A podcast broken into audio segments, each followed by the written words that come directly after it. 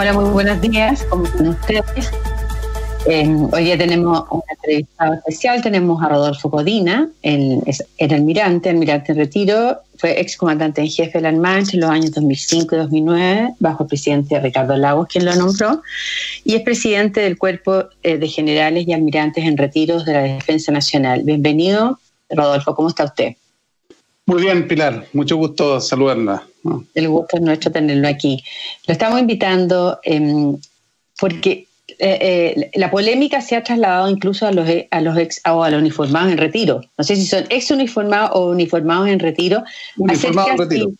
Uniformados en retiro. Porque hay una división incluso entre ellos si procede o no involucrar las Fuerzas Armadas en el restablecimiento del orden público en la macrozona del conflicto mapuche, que este año, como se ve todos los días en el diario, ha llegado a su pic con atentados, robos, quemas, asesinato y destrucción. Ayer nomás nuevamente balearon a un carabinero cuando acudió a un campo de la familia García en Lautaro, el mismo donde la semana pasada, el 22 de febrero, despertaron con un arma a la propietaria, ¿se acuerdan?, en la cabeza y le incendiaron la casa patronal, galpones y autos.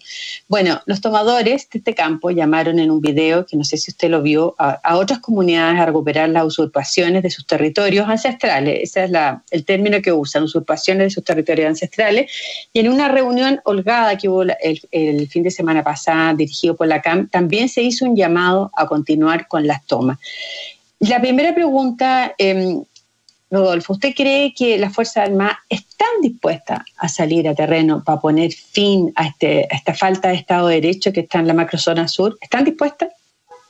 Bueno, las Fuerzas Armadas eh, son subordinadas al, presidente, pero eh, no, no, sé el detalle interno actual de las Fuerzas Armadas, pero bajo mi punto de vista, yo, yo sé que ha habido esta polémica en algunos uniformados en retiro que son partidarios de, de involucrar directamente a la Fuerza Armada y otros no. Bueno, eh, yo creo que eh, mi opinión, y yo creo que la opinión de muchos, eh, no es, no es la solución. O sea, decir, esto se soluciona involucrando directamente a partir de mañana a la Fuerza Armada y con un estado de sitio, no. El problema es otro. El problema es mucho más de larga data, hay muchas más responsabilidades de mucho tiempo.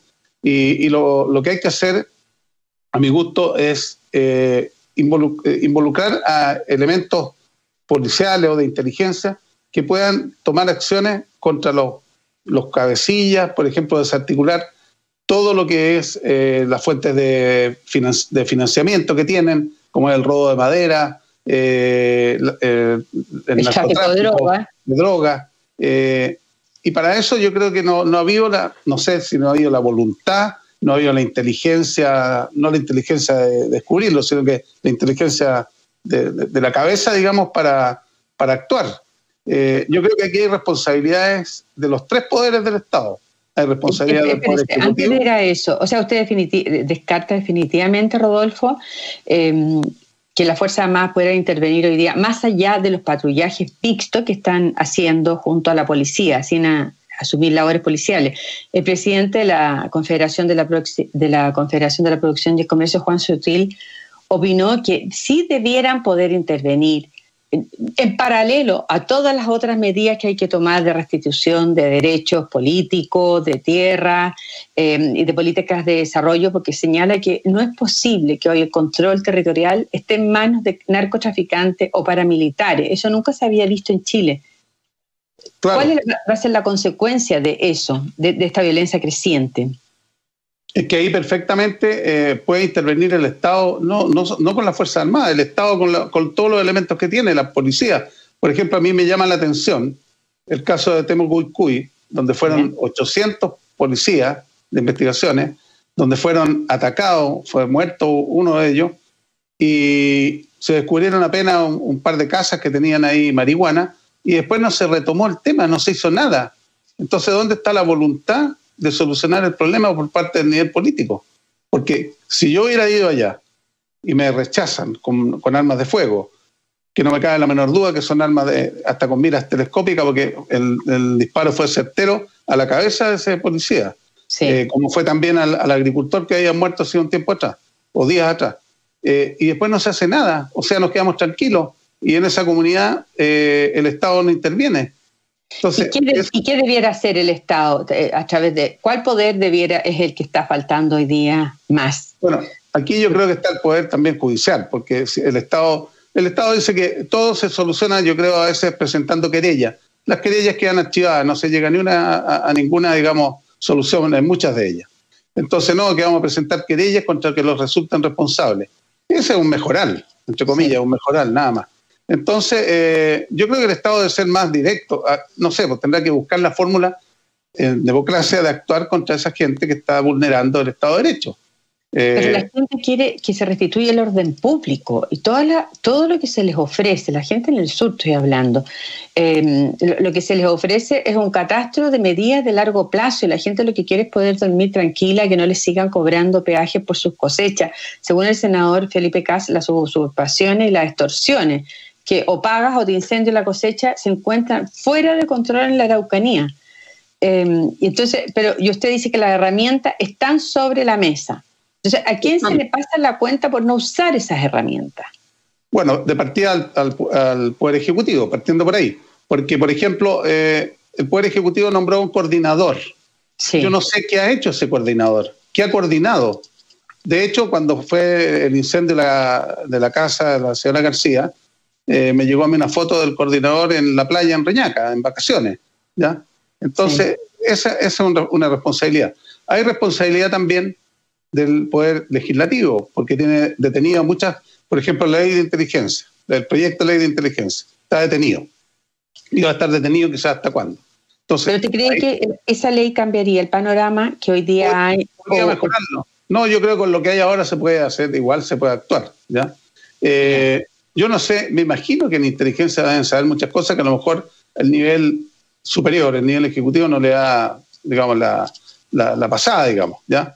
Eh, porque aquí eh, a veces uno mira desde lejos esto, eh, yo veo que estamos más bien a nivel del Poder Ejecutivo administrando, entre comillas, este problema, extendiendo el tiempo para que llegue el término del periodo presidencial, que tratando de solucionarlo en forma directa. Pero, va escalando el problema. Estamos hablando con Rodolfo Codina, almirante en retiro y ex, ex comandante en jefe de la Armada y presidente del Cuerpo de Generales y almirante en retiro de la Defensa Nacional.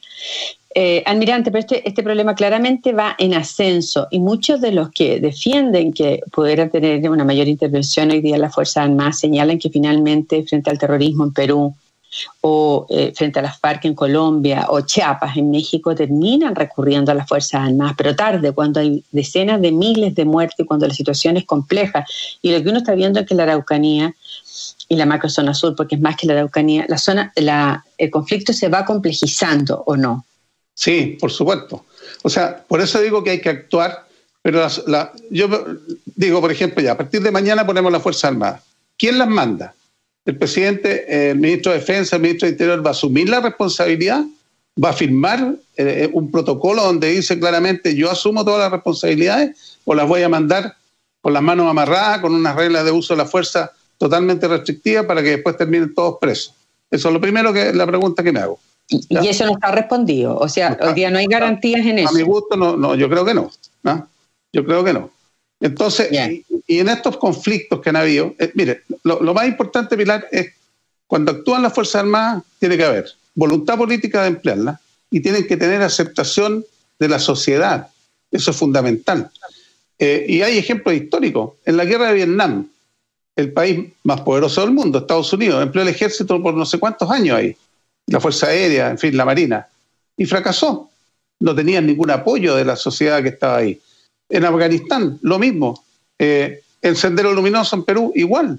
En Colombia, uno dice, claro, eh, obtuvieron éxito, pero después de 60 años de guerra. Claro. Entonces, eh, yo veo, por ejemplo, si se, si se produce un, una, un, enfrentamiento entre estos insurgentes, guerrilleros, como sea, como queramos llamarlo, con fuerzas militares y se matan dos soldados y mueren tres guerrilleros. ¿Cuál va a ser la respuesta siguiente? Va a ser, eh, y sin ninguna, digamos, dirección clara eh, hacia dónde vamos solucionando el problema, más muertos. Entonces vamos a terminar como Colombia. ¿Es la solución? Tampoco es. Entonces aquí hay que, hay que ir por el camino de las soluciones a la gente pacífica, la protección de la gente que está sufriendo allá, hay que protegerla, pero para eso hay que protegerla con las policías y con, con, todos los instrumentos que tiene el, Estado para eso. Eh, o sea, hay un problema de falta de, eh, de apoyo de parte del Ejecutivo. Para yo creo, o sea, de, de, direcciones claras.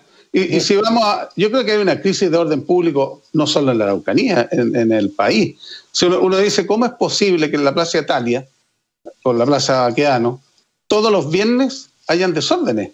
Todos los viernes. Y esa pobre gente que vive ahí, y los que tienen sus restaurantes en la cercanía, también son afectados y no se pone orden. O sea, hay de frente una crisis de orden público. ¿Y cómo se contrarresta eso y la falta de legitimidad de las policías que se esgrime todo el tiempo para justificar lo que está ocurriendo en materia de orden público, que las policías han perdido legitimidad? Claro, por eso digo que aquí hay responsabilidad de muchos, porque fuera, o sea, además de la falta de voluntad política, y a, lo mejor eso es lo que lleva a la, falta de voluntad política, ha habido también toda una campaña comunicacional de los medios contra las policías, especialmente contra carabineros. Está bien, Carabineros podrá tener algunos defectos de algunos integrantes de 60.000 personas que le integran, hombres y mujeres, pero eso no significa que Carabineros no sirve. Y cuando uno ve un problema eh, urbano, todo el mundo dice, bueno, eh, me faltan carabineros. Entonces, eh, pero hay, una crisis de orden público y, yo creo que lamentablemente esa crisis de orden público, como dice el rector Peña de la Universidad Diego Portales, atenta directamente a la democracia. Directamente. Entre paréntesis, eh, usted, Rodolfo, ¿habla de violencia rural o de terrorismo en la macrozona sur?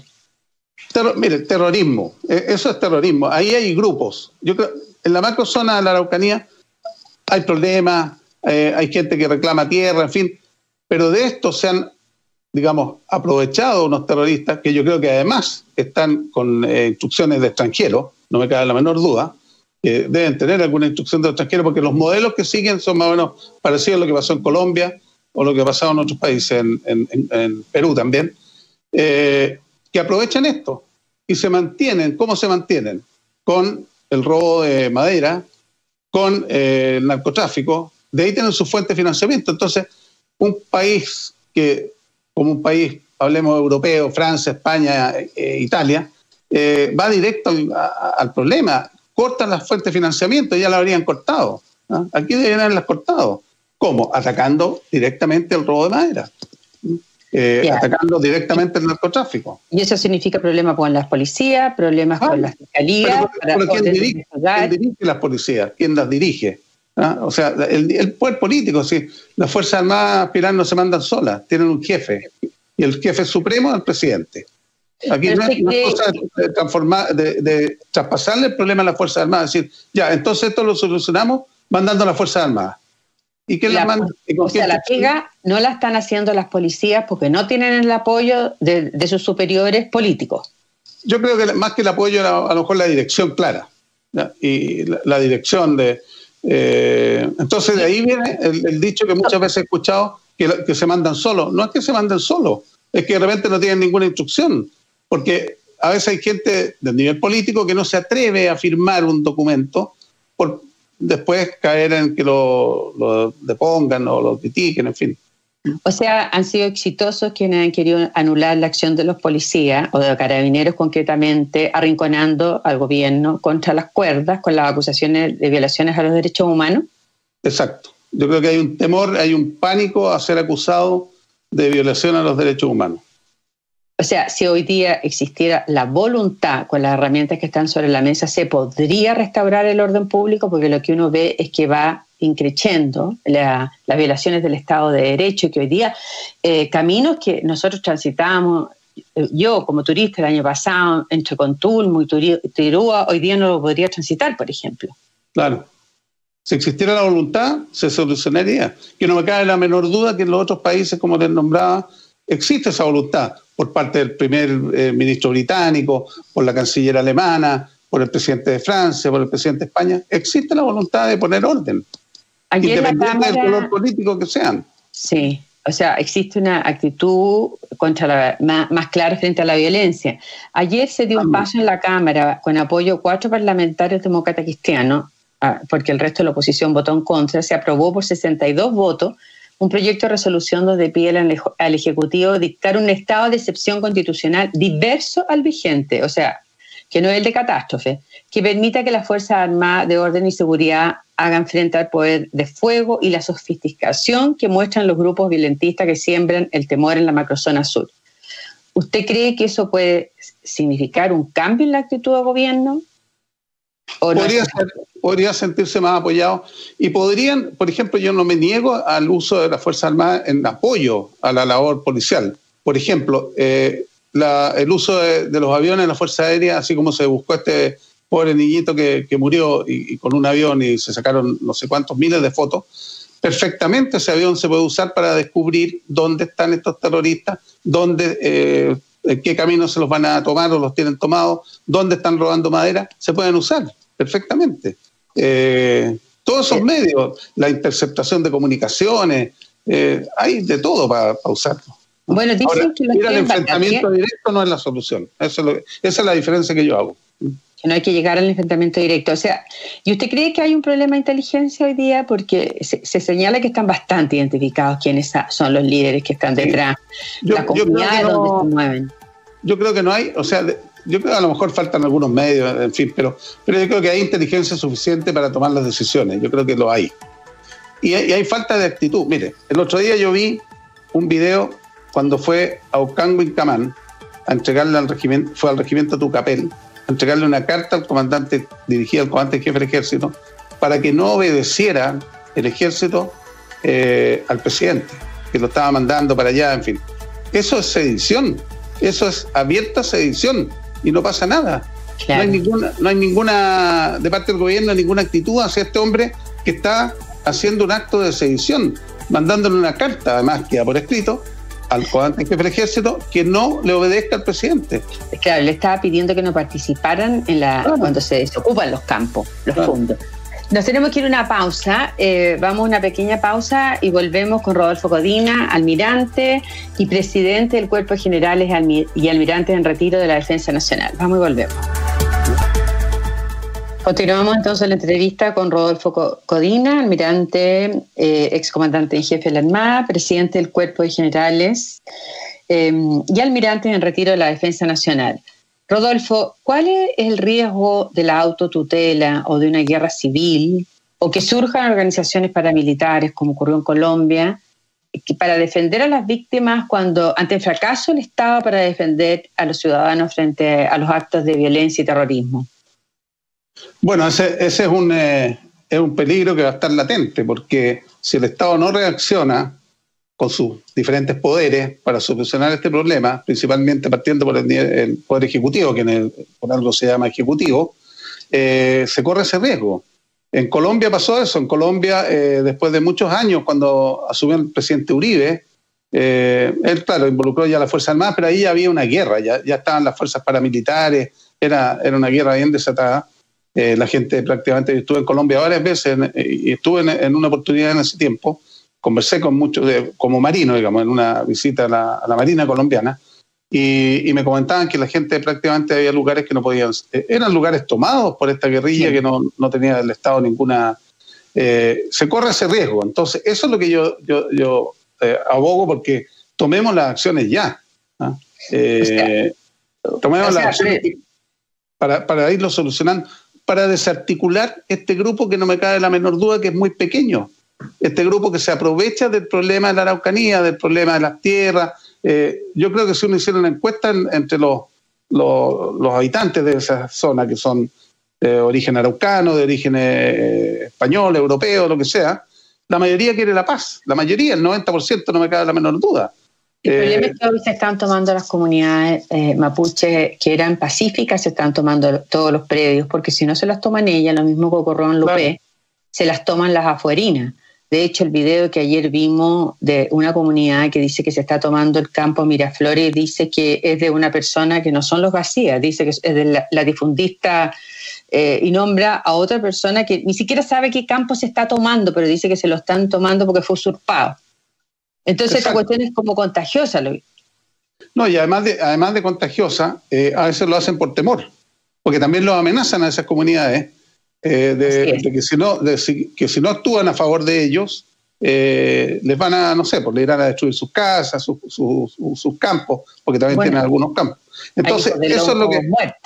que, y, que han colaborado con, en algún minuto con soluciones políticas.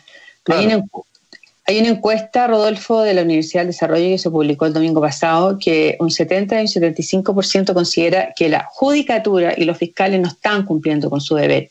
Y un 60% respalda que los ciudadanos se armen por su cuenta para defenderse y contraten guardias armados. ¿Usted está de acuerdo con que las personas tengan derecho a defenderse si el Estado no está cumpliendo con el deber de protección? No, o sea, no, puedo estar de acuerdo que llegamos a una, a una guerra. O sea, no podría eh, desearle una guerra interna a mi país.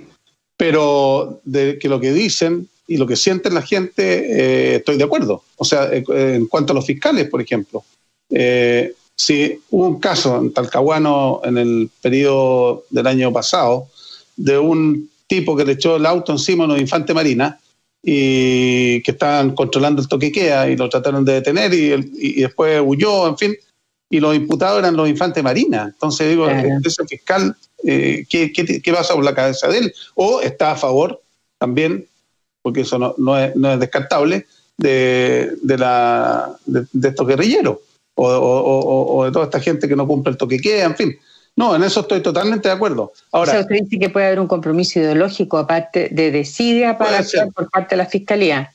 Puede ser porque me acuerdo que ahí en esa zona había un fiscal que se vestía de rojo eh, se ponía una, casaca roja que tenía un simbolismo.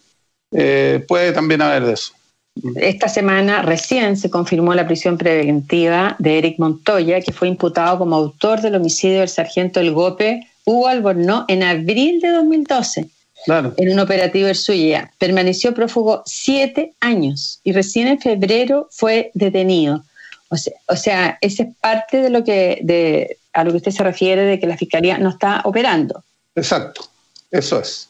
Y, con jueces amenazados, ¿cómo pueden hacer justicia? Porque los jueces están amenazados hoy, los jueces de la zona. Sí, eh, yo creo que ahí también eh, el sistema judicial tendrá que ver algún método de, esos jueces, no sé, cambiarlo de, zona o que actúen desde, otro lugar, cambiarle la, eh, la parte geográfica, porque indudablemente van a ser amenazados.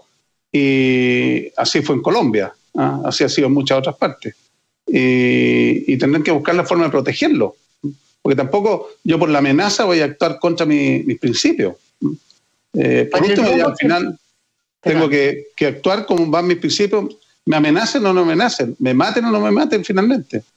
Almirante Codina, en el, por el rumbo que estamos tomando, tenemos más posibilidades de parecernos a las FARC o sea que estos, estos movimientos definitivamente ya los territorios que hoy día los cuales se nos recomienda no ir se conviertan en inexpugnables o eh, hay más probabilidad de que esto termine en un enfrentamiento civil eh, en la zona, que es lo que, es lo que la zona te dicen. Sí, no, yo creo que enfrentamiento, ninguna de las dos cosas, o sea, la FARC, no, ¿por qué la FARC? O sea, tipo FARC, eso sí, pero el lugar es muy distinto a Colombia, ¿ya? Eh, yo conocí varias partes. de la selva.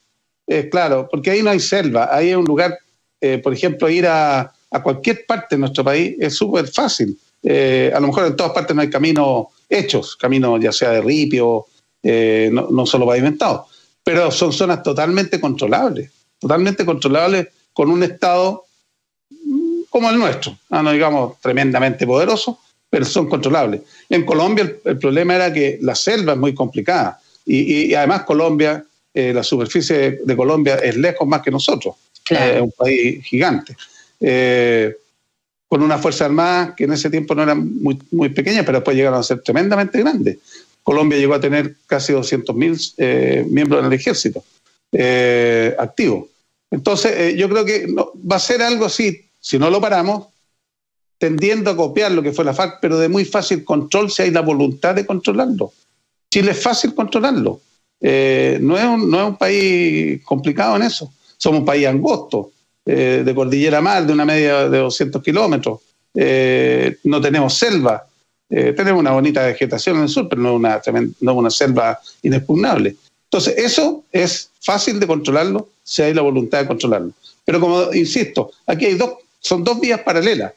Controlar el problema de la violencia y solucionar el problema al cual estos violentistas hacen alusión para convencer a un montón de gente y ellos beneficiarse con la delincuencia, el robo de madera, en fin. Entonces, cuando estaba el ministro Morena, por ejemplo, también es otra cosa que llevaba un plan.